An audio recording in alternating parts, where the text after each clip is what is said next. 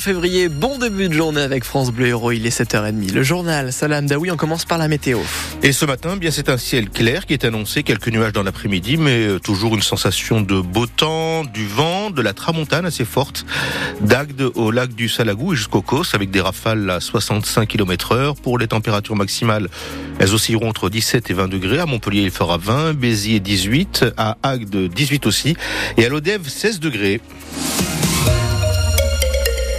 Il a 19 ans aujourd'hui, mais il n'en avait que 16 à l'époque des faits. C'est donc devant la cour d'assises des mineurs qu'il est jugé à partir d'aujourd'hui à Montpellier. Oui, c'est un jeune homme qui comparait pour un assassinat il y a trois ans à Ganges. Il est accusé d'avoir donné sept coups de couteau à un autre homme en pleine rue, un crime commis sur fond de trafic de drogue, Léonie Cornet. Ce jour-là, ils se sont mis à trois pour tabasser Sabri. Début d'après-midi, à deux pas de la mairie, des témoins voient un jeune homme faire quelques pas puis s'effondrer. Il vient de recevoir sept coups de couteau dans le dos. Il ne s'en relèvera pas. Les agresseurs ont pris la fuite. Il faudra plusieurs semaines pour remonter jusqu'à eux. Principal accusé, Issam, 19 ans aujourd'hui. Un passé plus que chaotique, placé dès ses 18 mois. Il se décrit comme impulsif, susceptible et reconnaît vendre de l'herbe. Une dizaine de jours après les faits au téléphone avec sa femme, il parle de la victime et déclare Ce mec faisait le beau et nous, les beaux, on les sanctionne. Sabri, une force de la nature et dealer, lui aussi le martyrisait, dit-il aux enquêteurs. Mais il n'avait pas l'intention de le tuer. C'est d'après lui un accident. Quatre autres personnes de 19 à 45 ans sont également jugées, soit pour avoir participé au passage à tabac de la victime, soit pour avoir aidé l'accusé à se cacher, soit pour les deux. Et le verdict doit être rendu lundi prochain.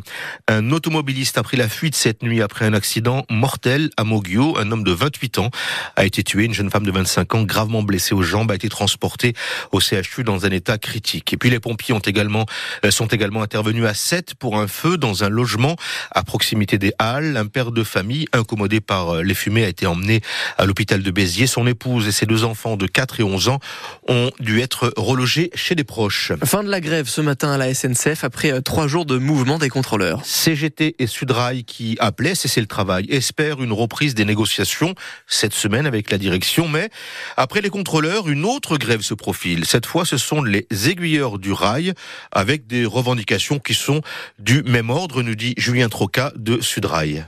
C'est un peu, on va dire, le même triptyque. Il y a le sujet emploi, il y a le sujet euh, rémunération euh, salariale avec une augmentation de la prime, euh, de l'indemnité, pardon, de la circulation et l'amélioration des conditions de travail.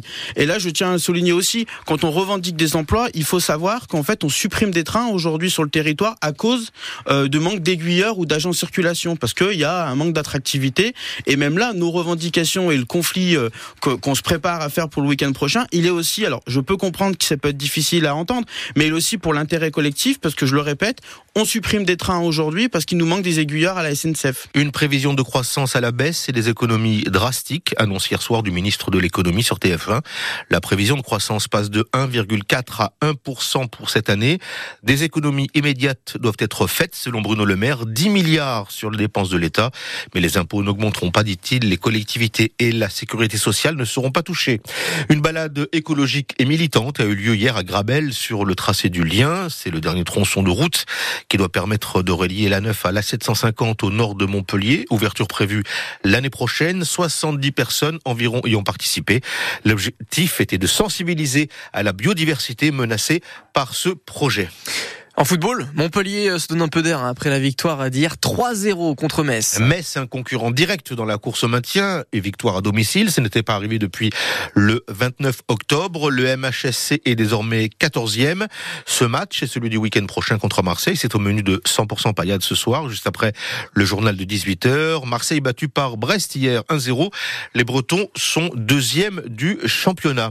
Une victoire également pour euh, les handballeurs de Montpellier. Bon, le MHB s'impose logiquement chez le dernier du classement Dijon, 32 à 28, avec euh, de belles prestations des deux gardiens, Desbonnets et Bolzinger.